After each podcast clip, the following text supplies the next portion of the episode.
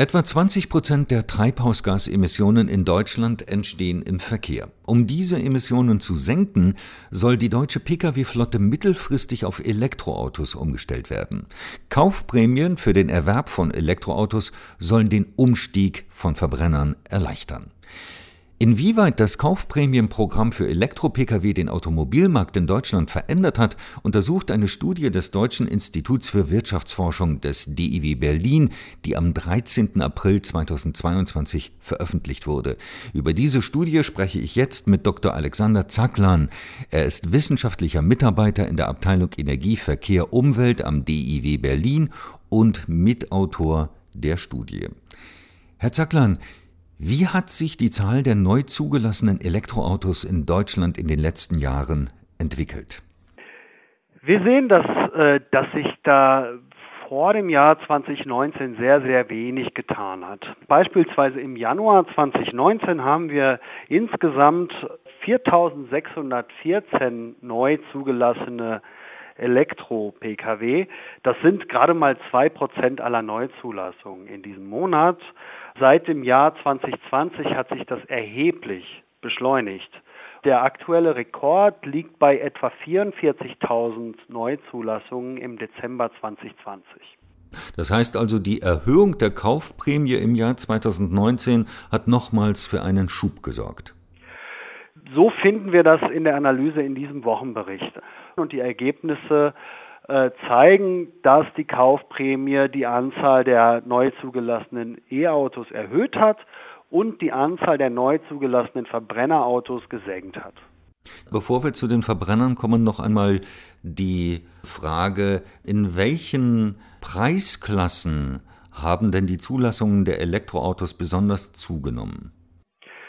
Wir beobachten insbesondere ein großes Wachstum im unteren Marktsegment bis 40.000 Euro. Das ist die am höchsten geförderte Preisklasse.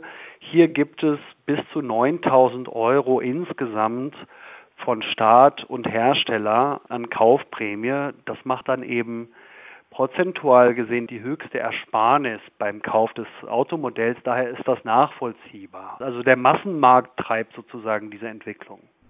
Nun werden ja besonders teure Elektroautos nicht extra über eine Kaufprämie gefördert. Ist denn die Zahl der Neuzulassungen auch bei den nicht förderfähigen Fahrzeugen mit einem Preis von über 65.000 Euro gestiegen? Auch die ist gestiegen. Wir beobachten einen Anstieg um etwa 200 Prozent von diesen teuren Elektroautos, also seit Erhöhung der Kaufprämie. Das ist erheblich. Das müssen Sie nun aber allerdings dem Anstieg der förderfähigen Elektroautos gegenüberstellen. Und hier gab es einen Anstieg um etwa 680 Prozent.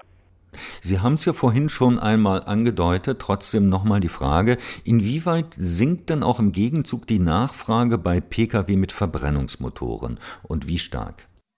Wir sehen da eine spiegelbildliche Entwicklung. Unsere Studie zeigt, dass die Anzahl der neu zugelassenen Verbrenner-Pkw in etwa in einer ähnlichen Größenordnung zurückgeht wie der Anstieg der Elektro-Pkw. Das heißt also, die Prämie verschiebt das Marktgleichgewicht von den Verbrenner-Pkw hin zu den Elektro-Pkw.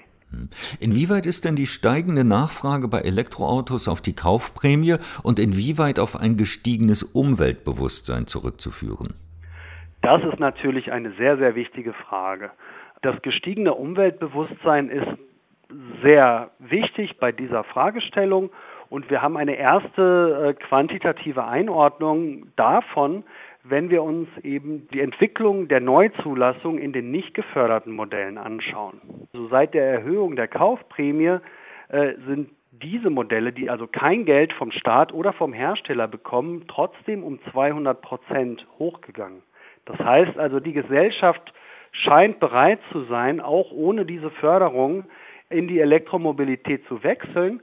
Aber diese Kaufprämie hat dann nochmal einen zusätzlichen Schub in den geförderten Segmenten ausgelöst. Laut Koalitionsvertrag sollen bis zum Jahre 2030 15 Millionen Elektroautos auf deutschen Straßen fahren.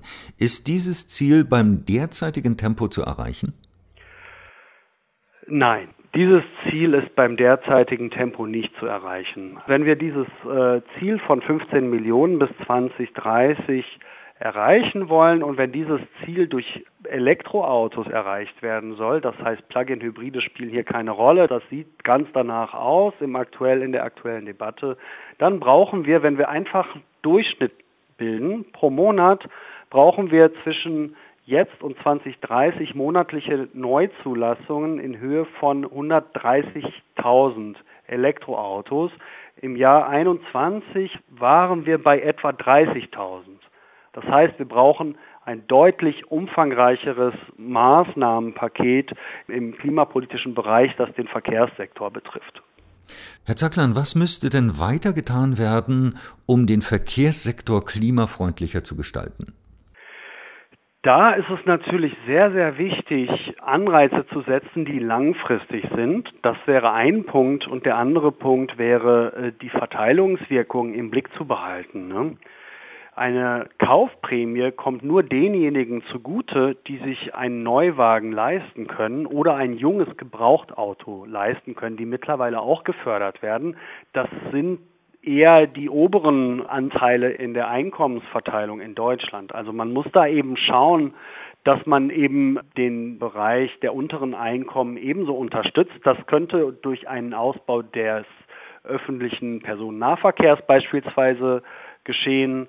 Es könnte aber eben auch über weitere Maßnahmen geschehen. Also sehr wichtig ist es eben, nicht nur über diese Kaufprämie zu gehen, sondern eben auch Verteilungswirkungen, Mitnahmeeffekte und auch insgesamt umweltschädliche Subventionen für Verbrenner-Pkw abzuschaffen und nicht nur Elektroautos zu fördern.